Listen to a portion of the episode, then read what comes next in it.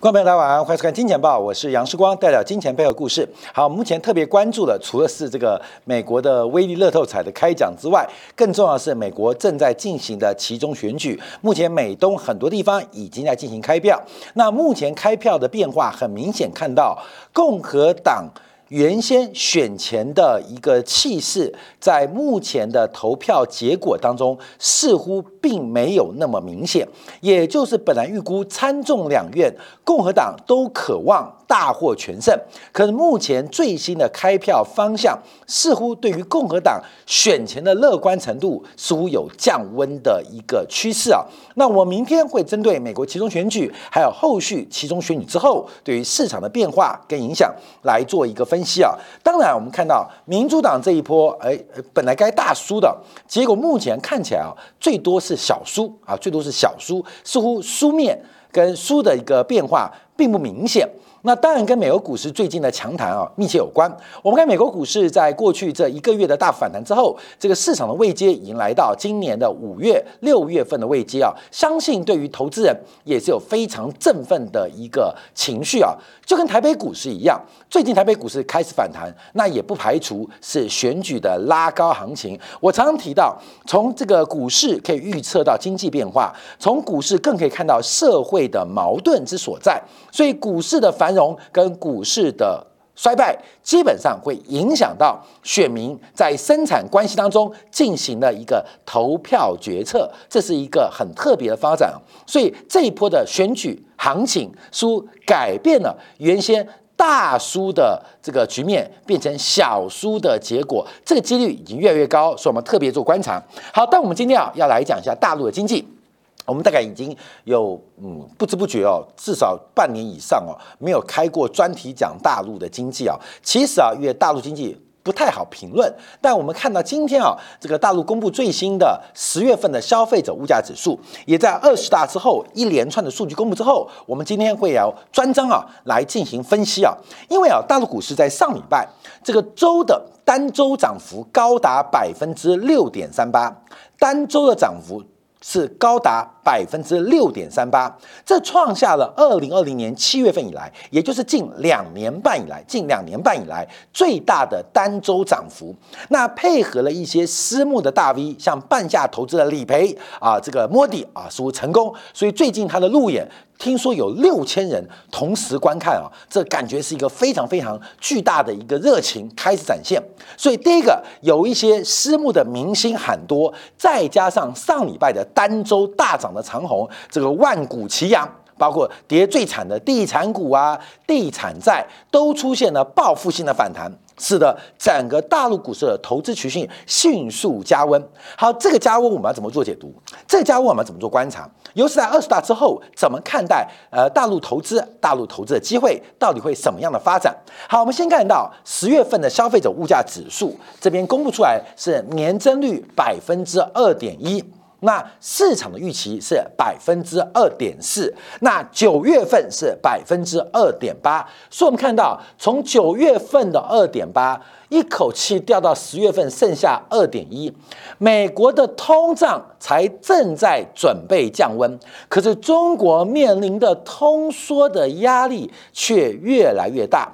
整个太平洋的两端，一个是通胀的夏天，一个是物价的寒冬，正在出现一个非常不同的变化。所以经济啊，呃，我们天气啊是看南半球、北半球，将来的经济要看东半球跟西半球。这个地球现在被破开一半，这个东半球好，西半球不见得开心。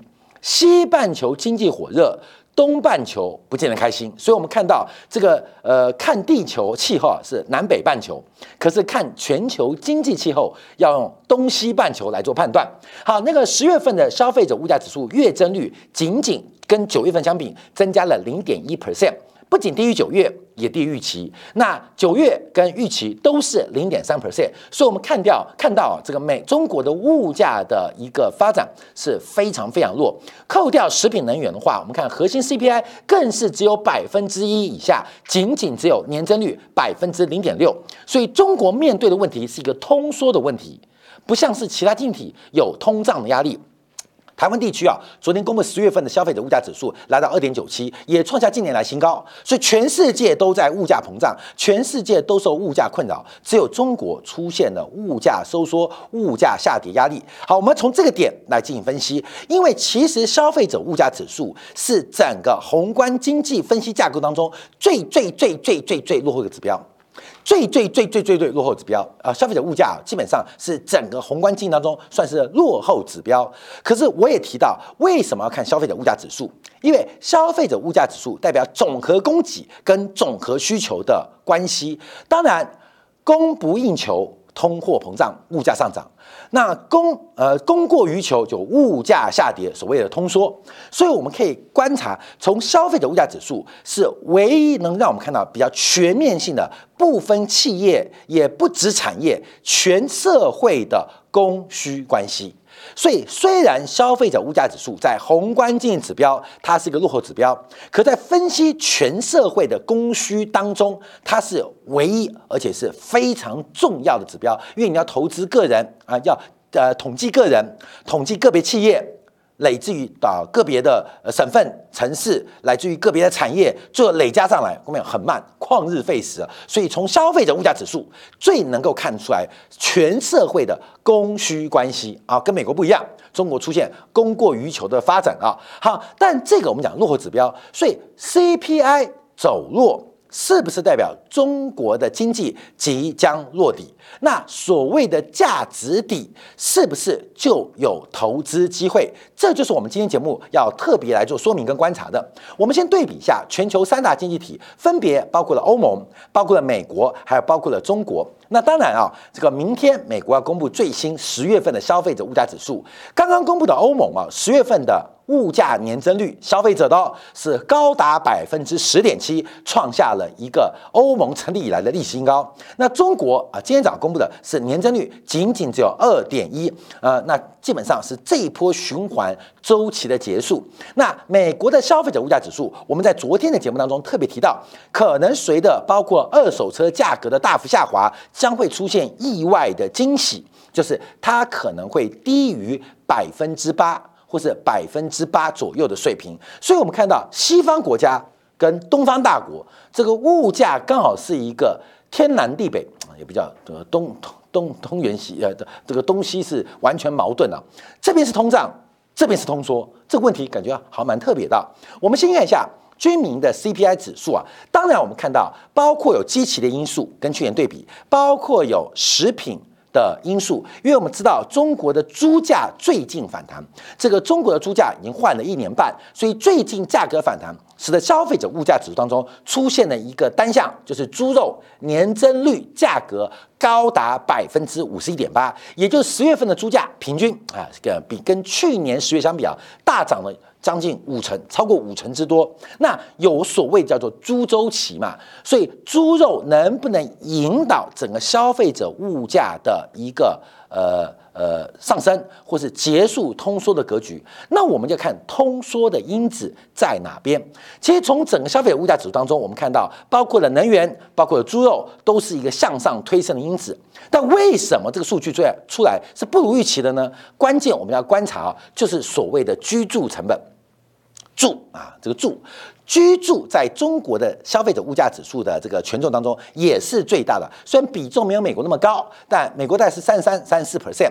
那中国的居住占 CPI 的这个权重，我印象当中在四分之一，稍微偏低一点点，但也不算太低啊。那基本上我们看到整个居住成本是出现一个负贡献啊，负贡献大概是负的零零左右，零点二左右，也就是中国房地产价格的下跌，目前逐渐的开始。进行传导，而传导到包括了租赁，包括了居住成本。像世光所了解，最近大上海、长江三角洲附近的这个租房市场是非常非常的恐怖啊，冷清到一种恐怖。从原来周边的城市，到包括了从外环之内到中环之内，现在包括了核心商业区的租赁费用啊，租金不管是商办还是住家，都出现非常明显的下滑。所以这个房价下跌。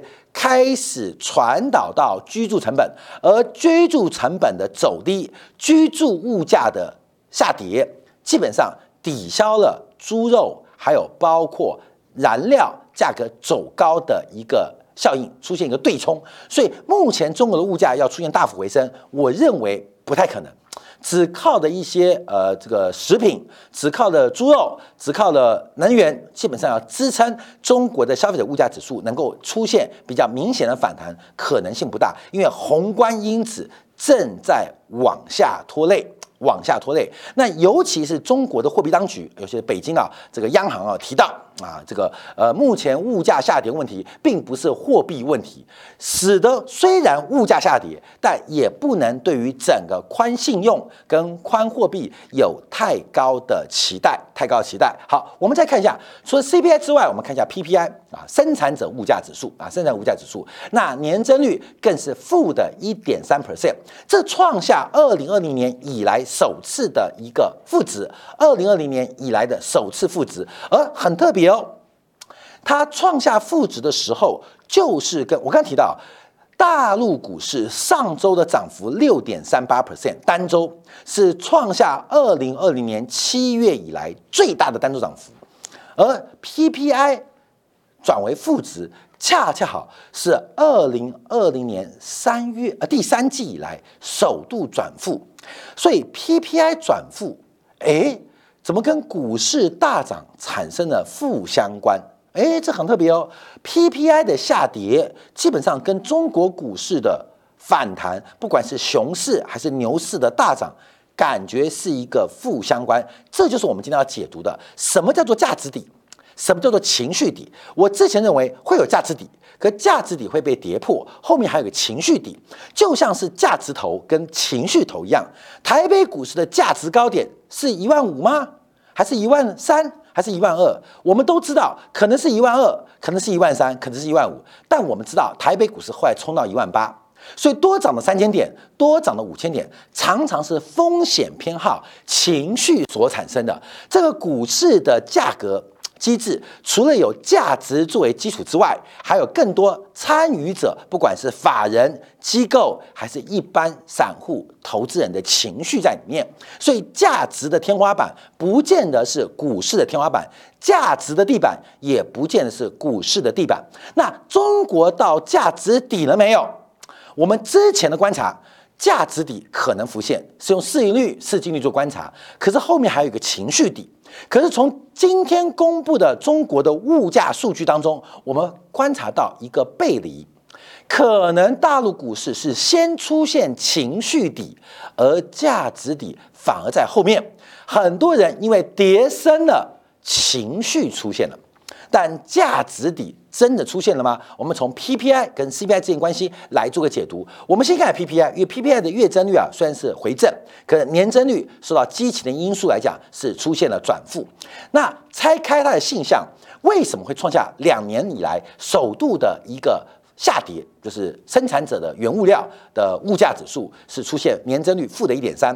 第一个原因是去年同期的基期过高，所以负的一点三。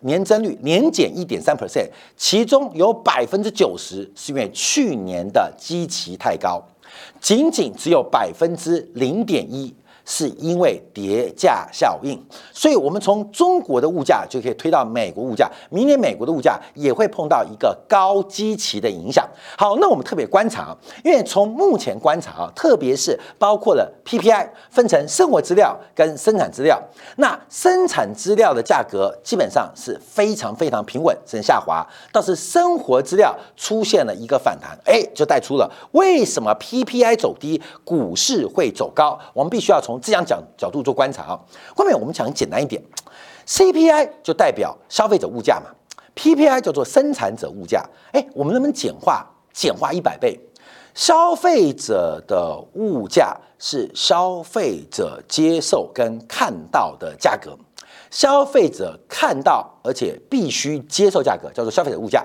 就是售价，而生产者物价是厂商或供给者。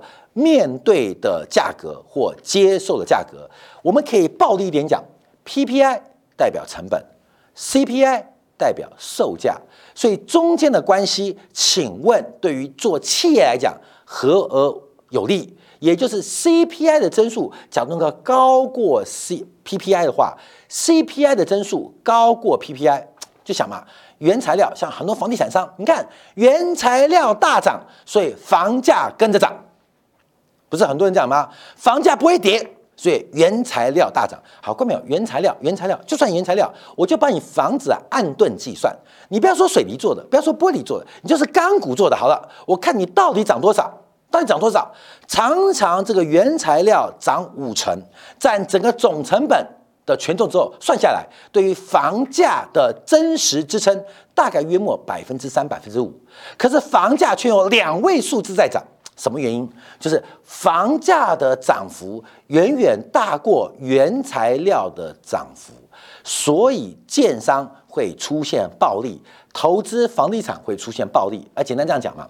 所以 CPI 跟 PPI 关系两条线，一条是红色的 PPI，一条是蓝色的 CPI。你去想象，过去这一年中国股市跌歪了，为什么？成本是这条线，售价是这条线。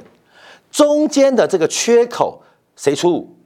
股东出，企业出，股市投资人出嘛。所以现在我们观察每一次啊，CPI 跟 PPI 出现的一些叫做死亡交叉，就是 CPI 啊，CPI 跟 PPI 出现 PPI 叠穿 CP 叠穿 CPI，PPI 叠穿 CPI，哎，观众注意哦，哎，这是成本，这是售价，那这一段谁出？这段是消费者出，所以也代表整个大陆的上企业。逐渐的会开始见到一些估值的红利或利润的转强，这就是最近大陆市场大家关心的所谓的价值底。嗯，你看啊，衰退到了尾端，哎，很多上市公司的衰退从原两位数衰退，现在变成个位数衰退，甚至出现了偶尔意外的惊喜。你要看到背景哦，这个背景的原因啊，看没有？全市场的，因为原材料的价格跌速。跌幅已经大过消费者的物价，所以这边叫做赤字。啊，赤字啊，赤字，赤字，亏损嘛，全社会的，这全全社会企业的。这边呢，代表的是红利，那代表着利润嘛，所以我们看到就可以解释为什么 PPI 转负刚好上一次就是大陆我们刚刚讲啊，创下两年半以来最大的单周涨幅嘛。这个时间点跟这个时间，呃，跟这个上市几乎是高度的相同。好，但这是不是价值底？因为从原来的赤字变成了红利，大家关注哦。因为消费者物价也是往下走的，消费者物价是往下走，是比赛谁跌得快。那原材料跌得快，假如你的库存不高的前提之下，你会享受极高极好新的库存的。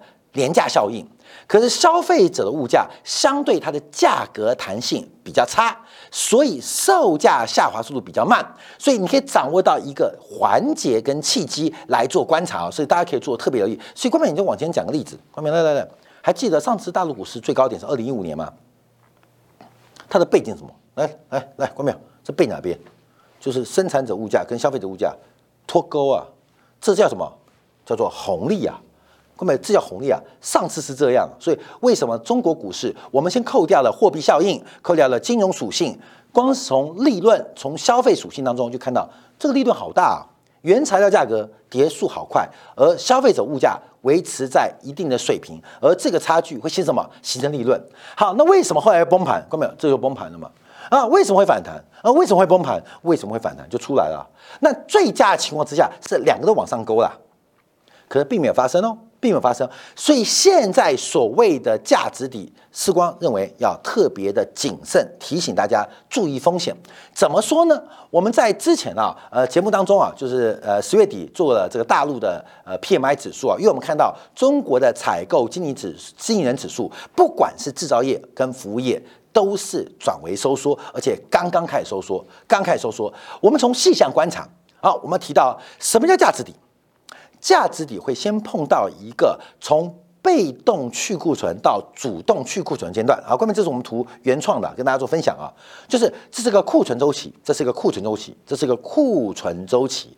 那注意到蓝色线是需求曲线，红色线是供给曲线，横轴是时间，纵轴是代表扩张跟收缩。我们可以画一条水平线做观察。那为什么红色线比蓝色线波幅来的大呢？这代表供给的价格弹性应该会大过需求的价格弹性。为什么？因为供给厂商他们对于产业、对于景气的敏感度通常会强于消费者，所以它有定价的能力，它有定价能力。所以周期怎么看？周怎么看？通常一般的这个好的周期啊，就是我们从看主动加库存啊，产产企业啊，从原来的库存不足开始库存推动，所以我们看到这种厂商会开始加速生产，超过了消费曲线，形成了一个供需两旺的格局。但随着供给速度太快，厂商扩张速太快，就像是去年底到今年初的航运业者，哇，厂商看到哇都在缺船嘛。开始建厂建船，呃，买贵啊，看到快速喷出，直到远远超过需求曲线啊，需求曲线就形成了库存，就形成库存，库存开始累积哦，库存开始累积哦。那库存会累积到什么时候？当整个厂商发现需求跟不上时候，生产者会逐步的降温，可是库存还在堆积哦，库存还会堆积哦，因为整个生产的泡沫就像是去年的。NB L C D 像今年上半年的半导体一样，库存堆满了，库存堆满了，就形成一个从主动加库存，像不像？半导体不去年缺货吗？所有厂商都 overbooking 啊，多订三年，多订两年的，不管是航运，不管是晶片，不管是消费品，还是运动健身器材，所有人都愿意主动加库存啊，这是景气繁荣现象。可当景气反转之后，就出现了叫。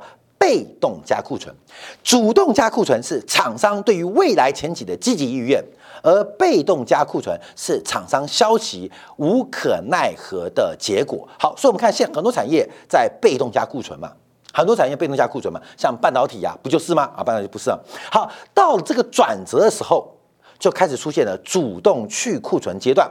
所以上上礼拜台湾一家这个触控 IC 大厂翼龙电嘛，就宁愿啊宁愿付违约金给联电。也不要加货了啊！我就嗯衡量一下，这个违约金给你，那我不要不要再加货了，我不要再进货了，我把我库存卖掉就好了，因为我觉得经济不好，这就进入到了主动去库存阶段。主动去库存阶段，主动去库存阶段的末段会进入到被动去库存。可是股市常常在主动去库存到被动去库存中间，会形成一个价值的低点跟买点。会形成一个低点跟买点，这才是真正的价值底。那我们现在研判，是不是正在从主动去库存到被动去库存的阶段哦？假如现在从主动去库存到了被动去库存，就是厂商还很悲观，和消费者他们的消费韧性必需品还是有。所以慢慢慢慢慢慢慢慢的就把电视买完了，慢慢慢慢慢慢慢慢随着手机的呃太旧换新买完了啊，慢慢慢慢慢慢慢把晶片给用掉了啊，这叫被动去库存。厂商也没感觉，可是消费者他面对的一个换机、换电视、换汽车周期的时候，哎，开始消化库存，就形成了第二阶段啊，从被动去库存，有一天就变成主动加库存。所以被动去库存，我们通常叫出出生段。主动加库存叫做主升段，被动加库存就叫末升段或初跌段。股市就这样变化啊，所以我再强调重点，重要的是中国的经济现在是主动去库存结束了吗？是不是开始进入被动去库存阶段？好，观众朋友，来来来来，我们看一下主动去库存跟被动去库存，就看一个关键指标，从 PMI 细项就有，这是我们之前节目也大家都有分析架构，看价格，看价格，看厂商的价格。看厂商的价格，看厂商的出产价格跟进呃进料价格之间的关系。请问你主动想去库存，你是加价卖还是降价卖？你是加价卖还是降价卖？你加价卖，你去库存的态度不积极嘛？当然是降价卖。